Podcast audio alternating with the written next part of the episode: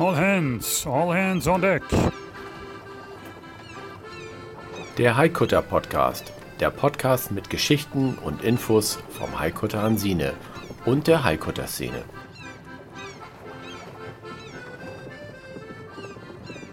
Klar zum Anlegen.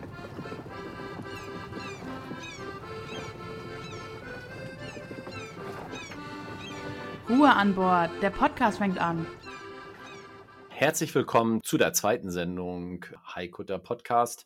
Mein Name ist Stefan und ich begrüße mir gegenüber den Markus. Herzlich willkommen. Ähm, wir sind jetzt in der zweiten Sendung drin und ich gebe an den Stefan wieder zurück. Heute wird es wieder mal spannend um den Haikutter Hansine und die ganze Haikutter-Szene. Ja, wir müssen uns da auch so ein bisschen einfuchsen in dieses ganze Thema Podcast und so weiter und so fort. Wie wir ja schon, glaube ich, ähm, erwähnt hatten, haben wir oder gärt dieses Thema Podcast Hansine ja schon fast über anderthalb Jahre. Im Moment ist es ja bedingt durch Corona ein absoluter, ja, ich würde mal sagen, eine Welle, was dort an Podcasts gerade rauskommt ohne Ende. Tut mir ein bisschen leid, dass wir jetzt dann sozusagen gerade in diese Schwemme da noch mit reinkommen hätte mich natürlich oder hätte mir natürlich gewünscht, dass es nicht ganz so stark und extrem reingeht, aber gut, da können wir nichts ändern. Wie gesagt, wir sind jetzt im Jahre 2020, wir haben Corona und vielleicht, wenn man das in zehn Jahren nochmal hört, kann man sich vielleicht auch nochmal dran erinnern, so entsprechend. Ja, wie gesagt, wir hatten ja letzte Woche schon mal darüber gesprochen, wie wir dieses Schiff ja gekauft haben oder erstanden haben da gibt es natürlich noch mal sehr, sehr viele Details und wir wollen heute mal über die Familie Smith reden, denen das Schiff ja vorher gehört hatte und wie letztendlich die zu diesem Schiff gekommen sind. Äh, Markus, ich übergebe mal. Ja, also ähm, wir haben ja das Schiff übernommen, also seinerzeit Wolfgang äh, und meine Wenigkeit im Jahre 2003, aber davor hatte die Familie Smith das äh, Schiff ungefähr 25 Jahre gehabt. Sie haben so zwischen 1975 bis 78 von irgendeinem Fischer äh, in Dänemark abgekauft. Da war es aber schon als Yacht umgebaut. Und äh, der Lebenstraum der Familie Smith, äh, Mann und Frau plus fünf Kinder, war es äh, im Prinzip, ah, wir wollen auf dem Schiff leben, wir wollen mit dem Schiff um die Welt reisen. Gesagt, getan, die haben das Schiff erworben und äh, dann gab es einen äh, tragischen Zwischenfall. Drei Monate nach Erwerb des Schiffes ist, äh, der Mann und Vater, ähm, unerwartet verstorben, nach drei Monaten. Uta Smith, die Mutter, stand dann mit ihren fünf Kindern alleine da und, ähm, es gab keine Wohnung, es gab kein Haus, es gab das Schiff, es gab Hansine und, äh, sie hat im Prinzip die nächsten oder kommenden fünf Jahre auf dem Schiff gelebt, mit ihren Kindern zusammen und hat versucht, das Beste aus der Situation zu machen. Und, ähm, die Kinder sind zur Schule gegangen, die Freunde kamen an Bord, die fanden das natürlich total toll. „Oh, wie cool, ihr lebt auf dem Boot drauf“ und so weiter. Aber der Lebenstraum, der war eigentlich zerstört gewesen. Uta hat dann nur noch versucht, ähm, für ihre Kinder das Beste zu rauszuholen und, ähm, ja, den Alltag so normal wie möglich zu gestalten. Ähm, Wie muss man sich das wie muss man sich das dann so vorstellen? Ähm, äh, letztendlich so, wie wir es jetzt im Moment auch haben, so Küche, Sch Kojen zum Schlafen, die müssen ja auch noch irgendwie Schularbeiten machen, äh, und so weiter und so fort. Also, man hatte tatsächlich da den den Komfort, den man sonst normalerweise so beim Camping dann auch hatte wahrscheinlich. Na ja, der der war schon bei bei 6 Personen sehr eingeschränkt gewesen. Also, Hansine ist ja jetzt auch kein Großraumwunder, äh, Ne, Ende das ist wohl wahr, ja. Also, ich sage mal, das ist mit Sicherheit nicht mit 'nem Luxusliner zu vergleichen. Ne. Ganz im Gegenteil, du weißt selber, unter Deck, da geht's bei uns schon manchmal, äh, ganz schön kuschelig zu. Ähm, ja, die Kinder waren klein gewesen, aber schulpflichtig. Natürlich, jeder musste irgendwo seine Hausaufgaben machen. Sie hatten also das hat uns Uta auch erzählt, äh, beziehungsweise berichtet, wer eigentlich wo geschlafen hat. Die hatten ihre eigenen Kojen gehabt, ja, aber das heißt natürlich, nicht jeder hat 'n eigenes Zimmer. Ähm, Hansine ist halt 'n offenes, äh, Fischereifahrzeug, da gibt es keine Kabinen drin, da gibt es nur sehr wenig Privatsphäre, also eigentlich keine. Ähm, wir kennen das us aus unserem täglichen Betrieb. Wenn du da mit 12, 14 Mann fährst, naja, wenn der erste anfängt zu schnarchen, dann ist der Rest wach. Ähnlich muss man sich das vorstellen in der Vergangenheit. Äh, Im Prinzip, die Kinder waren natürlich unterschiedlichen Alters gewesen. Und äh, ja, die Älteren, die wollten natürlich ein bisschen länger wach bleiben, die Kleineren früher ins Bett. Dann wollte der eine Musik hören und naja, gab es einen Fernseher da drauf? Ja, es gab mal einen Fernseher, das wissen wir, das hat Uta erzählt. Ja, aber was läuft denn da gerade in dem Fernseher und wo steht der? Ja, Dänemark 1 und Dänemark 2, mehr gab es da nicht. Hm, so, so ungefähr. Also es war mit Sicherheit eine, eine sehr, sehr riesige Herausforderung. Jetzt musst du dir noch dazu vorstellen, im Prinzip, ähm, sie konnten das Schiff alleine gar nicht ähm, so in Schuss halten, wie wir das heute mit Ja, 60 Leuten versuchen. ja. Ähm, die Frau hatte fünf Kinder und da musste sie sich vorrangig drum kümmern. Hm.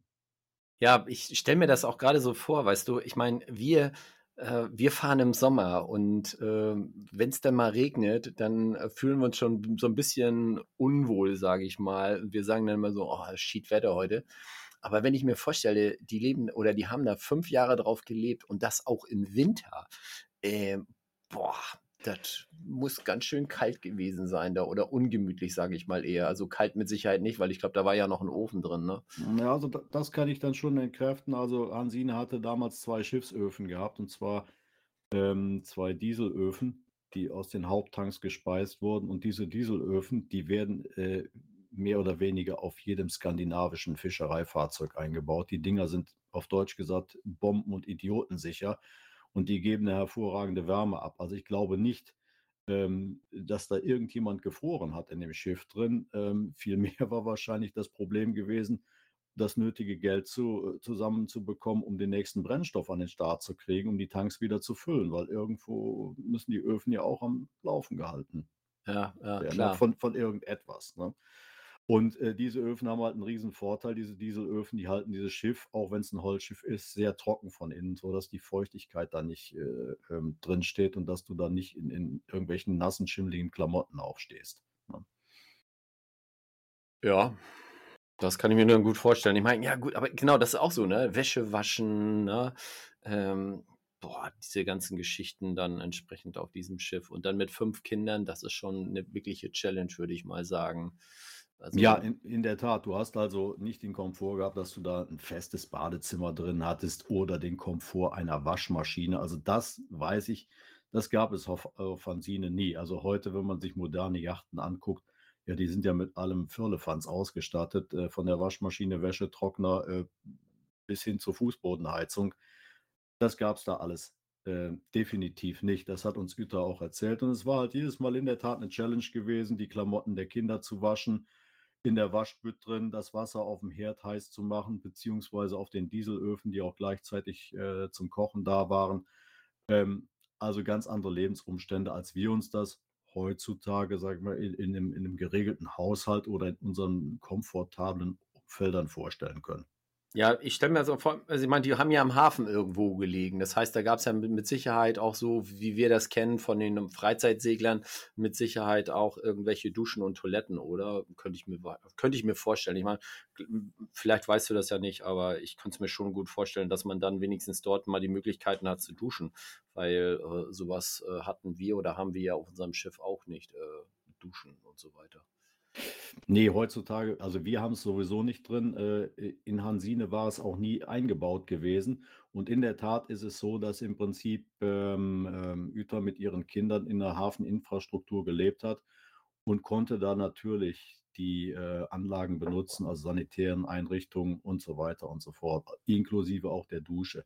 Das Schiff gibt es auch nicht her letztendlich, dann wäre es auch schon früher abgesoffen, weil äh, so viel Süßwasser in den Rumpf rein zu pumpen und, und, und äh, den ganzen Ja. Wasserdampf, das schädigt einfach nur. Das hätte Hansine auch gar nicht überlebt. Äh, dauerhaft nicht. Ne? Ja. Also nicht bei sechs Personen, die da Also- dauerhaft drauf leben. Ne? So gesehen, für, für die, die sich da nicht so gut auskennen, ähm, waren die eigentlich so- sozusagen an einem Dauercampingplatz. Äh, würde ich jetzt mal ganz klar unterschreiben. Ja. Also äh, das, was wir heute als Abenteuer empfinden, sagen, Mensch, mal mit dem Zelt losziehen und so mal für ein Wochenende, total toll. Aber äh, die mussten es äh, im Prinzip fünf Jahre managen. Äh, Mutter mit fünf kleinen Kindern. Ja. Ja. Harte Schule, würde ich mal sagen. Ähm, im, Nachhinein, wir haben ja die Familie kennengelernt, ähm, das hat die Menschen aber auch geprägt.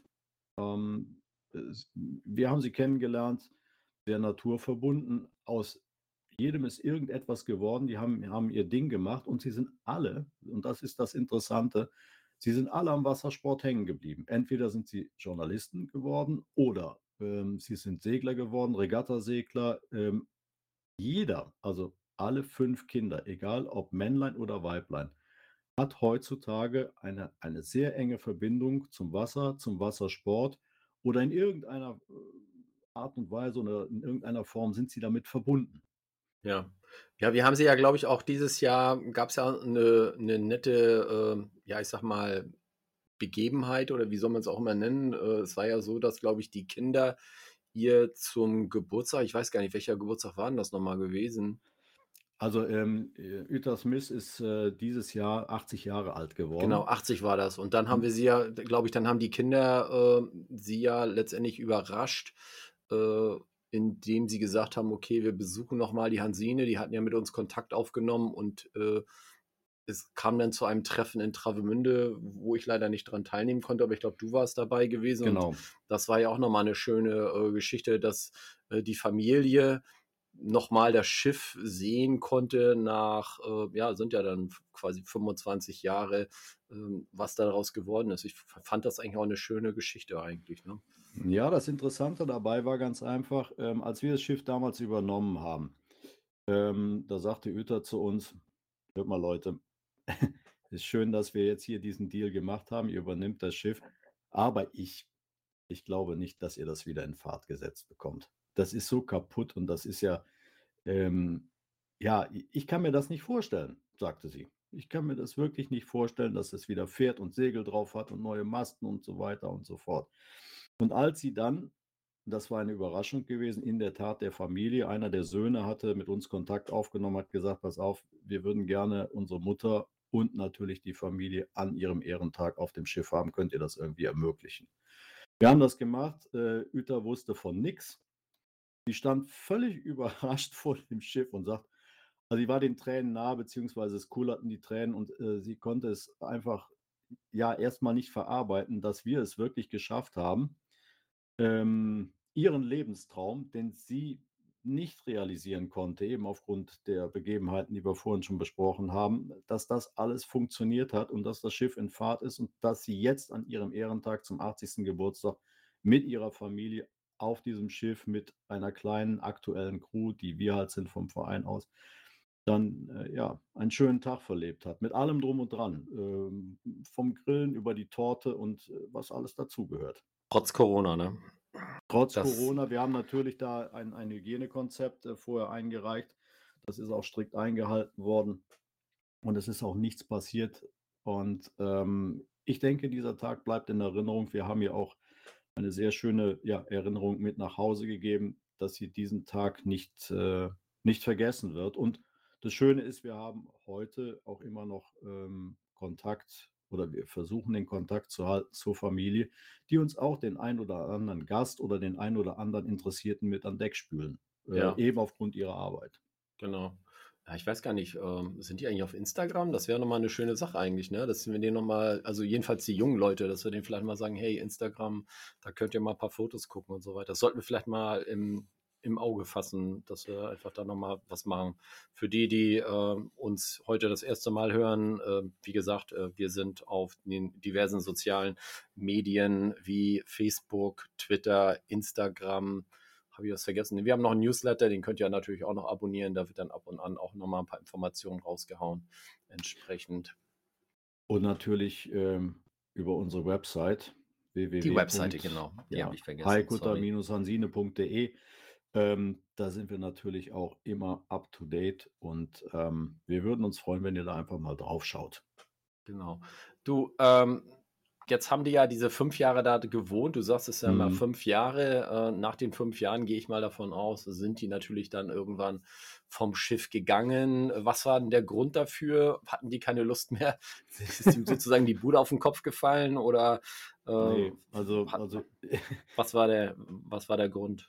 Also Ueta hatte immer den, ähm, den Drang dazu gehabt, beziehungsweise äh, war da rastlos, äh, für ihre Kinder das Beste rauszuholen. Und äh, sie hat für sich entschieden, das geht nicht. Wir können hier nicht auf diesem Schiff äh, ewig weiterleben. Die Kinder wurden auch älter und größer, hatten andere Bedürfnisse. Und ähm, sie hat im Prinzip ähm, ihre ganze ja, Arbeitsleistung da reingesteckt ähm, Ja. in ihre Planung, dass sie irgendwo eine Wohnung bekommt, ein kleines Häuschen, irgendwas, um dieses Schiff verlassen zu können.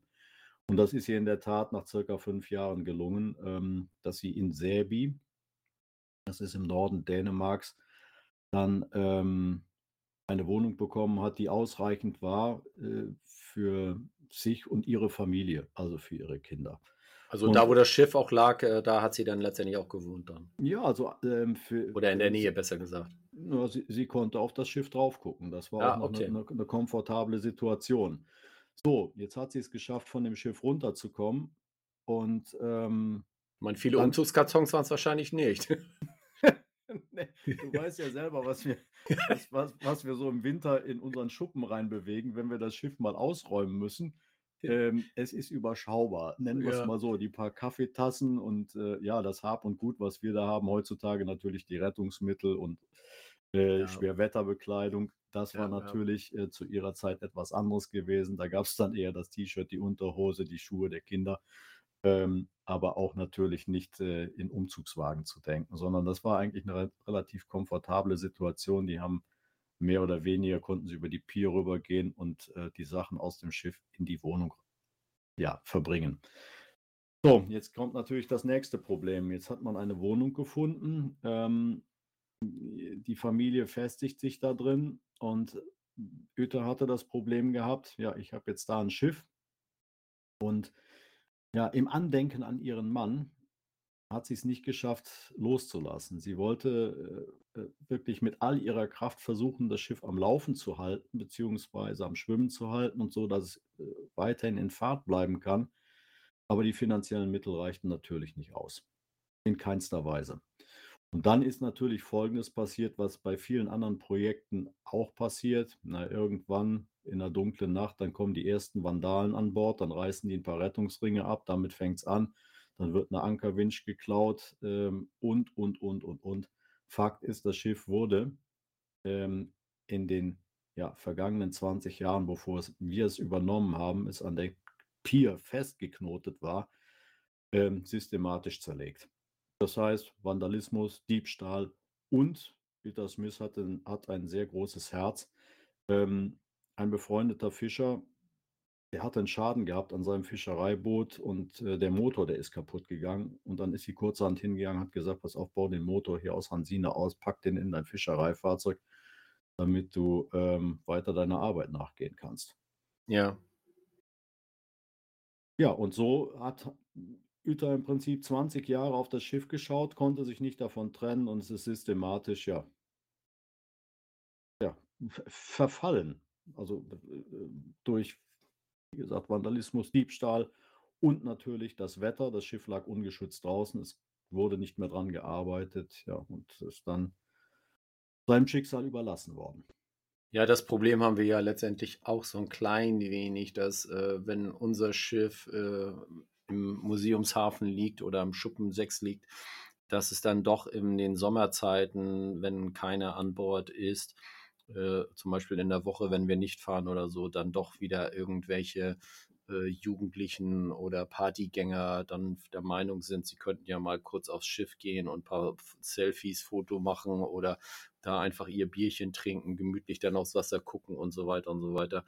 Ähm, das ist dann auch mal ein bisschen problematisch, äh, dieses Thema bei uns, logischerweise. Aber da versuchen wir jetzt auch noch eine Lösung zu finden, dass wir da ein bisschen, ähm, ja, mehr, ich würde mal sagen, mehr safe sind entsprechend.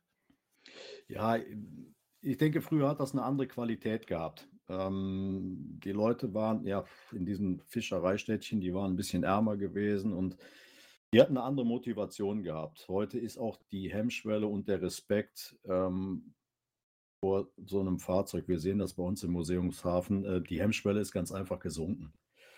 Ja gut, aber ich sag mal, in den Jahren, da war ich ja nun auch ein, ein Jugendlicher, ähm, das hätte mich natürlich auch gereizt, dort auf dem Schiff dann, was weiß ich, einen Abend mal zu verbringen, ein Bierchen zu trinken oder was weiß ich da irgendwie zu machen. Äh, ich glaube, wenn das Schiff da eine ganze Zeit liegt und keiner dort drauf ist, äh, dann kommen so allmählich dann die Leute und sagen sich, na gut, da ist jetzt schon, was weiß ich, seit zwei, drei Monaten nichts passiert, da war keiner, äh, lass uns da, da mal hingehen und mal gucken und so weiter. Ich kann mir schon gut vorstellen, dass das einfach so passiert. Ne? Ähm, es ist in der Tat so passiert und am Ende des Tages ähm, war dieser Prozess auch nicht aufzuhalten.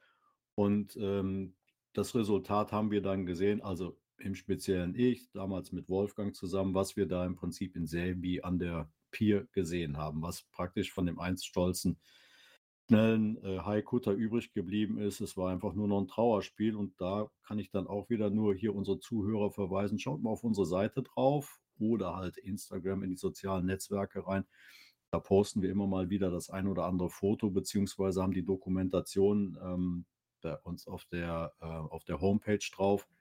Da kann man ganz schön sehen, ähm, ja, wie haben wir es übernommen, wie weit war das Schiff runter und was war das für ein langer Weg gewesen, dass wir heute wieder ja, stolz drauf blicken können und ähm, wir eins der wenigen Schiffe in Deutschland sind, die äh, ein abgenommenes Zeugnis haben und fahren können, ganz einfach. Und auch euch als Zuhörer, Gäste gerne an Deck begrüßen möchten, fahrt eine Runde mit uns. Wir können euch dazu einladen. Hm, hm, genau. Wir hatten ja mal äh, diesen Spruch gehabt, EB 321 Mainz. Ich glaube, da hatten wir schon letzte Woche drüber gesprochen, aber vielleicht können wir das noch mal ein bisschen vertiefen, das ganze Thema.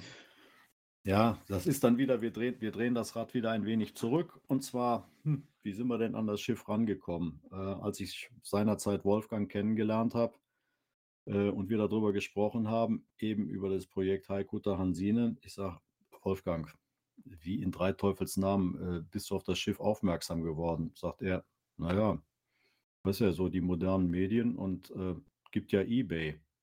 Und da steht der Haikuta drin. Ich sage, hm, hm, lass uns mal gucken. Da haben wir das angeguckt. Äh, in der Tat, ja, es war annonciert gewesen, weil Hütter hatte das Problem gehabt, hm, was mache ich jetzt? Ähm, die Behörden haben mir auch mittlerweile die Pistole auf die Brust gesetzt und haben gesagt, pass auf, wenn das Ding da im Hafen absäuft oder an der, an der äh, Kaimauer, äh, dann hast du ein Problem. Wenn ja, die Bergungskosten ne, und so weiter. Ne? Genau, wenn du keine Versicherung dafür hast äh, und so ein Ding auf Grund geht, äh, das muss gehoben werden, das muss äh, entsorgt werden oder was auch immer damit passiert. Das sind enorme Kosten. Und äh, durch diesen hohen Druck hatte sich dann Ueter dazu entschieden und gesagt, Leute, ich muss jetzt was tun, ich muss aktiv werden. Und ähm, ja, einer ihrer Söhne hat dann gesagt, pass auf, Mutter, wir machen Folgendes, wir stellen das Ding bei eBay rein, vielleicht finden wir ja jemanden, der uns das abnimmt, damit wir dieses Problem nicht mehr haben der möglichen Entsorgungskosten und, und, und. Und es war in der Tat für den obligatorischen Euro eingestellt. Ja, es hat sich auch niemand gemeldet. Es stand monatelang drin und irgendwann, nachdem ich halt Wolfgang kennengelernt hatte, sagte er, soll ich jetzt mal auf den Knopf draufdrücken? Ich sagte, dann drück mal drauf, mal gucken, was passiert. Ja, 3, 2, 1 Mainz und bums, da hatten wir es gewonnen. Ne? Okay. Ja, so, so ist das eigentlich gelaufen. Und dann wurde auch der Kontakt zur Familie hergestellt, äh, nachdem halt ähm, diese eBay-Auktion, ja, wir waren die Einzigen, die gesteigert haben, beziehungsweise in dem Fall. Also Startgebot war ein Euro oder, oder was? Genau, ein Euro. Und okay. ähm, ja, am Ende des Tages, ich habe schon im ersten Podcast gesagt, ne, den Euro, den haben wir halt nicht bezahlt. Es waren 50 Cent gewesen. So, aber die okay. 50 das, Cent. Der Rest war Transfergebühren oder wie?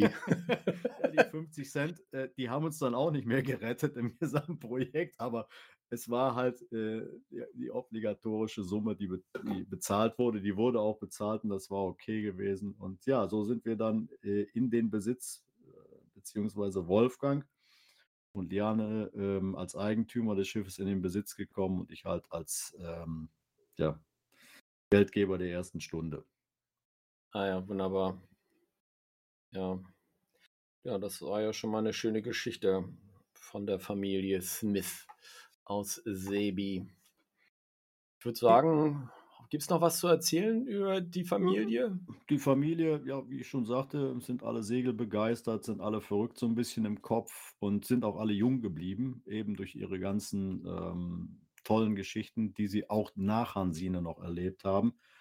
Und äh, das Interessante ist, sie leben auch heute noch in Sebi und äh, unter gleicher Adresse. Und äh, ich freue mich eigentlich, ähm, wenn wir weiterhin in Kontakt bleiben und noch die ein oder Fall. andere schöne Geschichte erfahren, weil das ist interessant. Ähm, die Menschen sind sehr offen und ähm, wenn man dann vielleicht nochmal um den Grill rumsitzt oder vielleicht das ein oder andere Bierchen länzt, ähm, wird es mit Sicherheit noch ähm, vieles Schönes geben, was wir jetzt noch nicht wissen oder vielleicht auch das ein oder andere Exponat, ähm, was wir noch nicht kennen, äh, was uns auch wieder in der Historie oder in Historie um Hansine weiter bereichern wird, in dem, was wir tun und uns auch weiterhin anspornen wird. Genau. Ja, dann würde ich sagen, dann war es das für heute. Ich hoffe, es hat euch gefallen. Äh, wir bedanken uns schon mal fürs Zuhören und äh, freut euch auf den Podcast Nummer drei, würde ich sagen.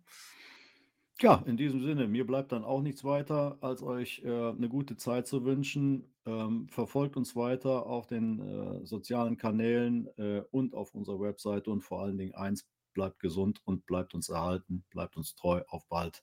Bis Bis zur dritten Folge. Macht's gut. Jo, ciao, ciao. Ciao. All hands on deck. All hands. Klar zum Ablegen.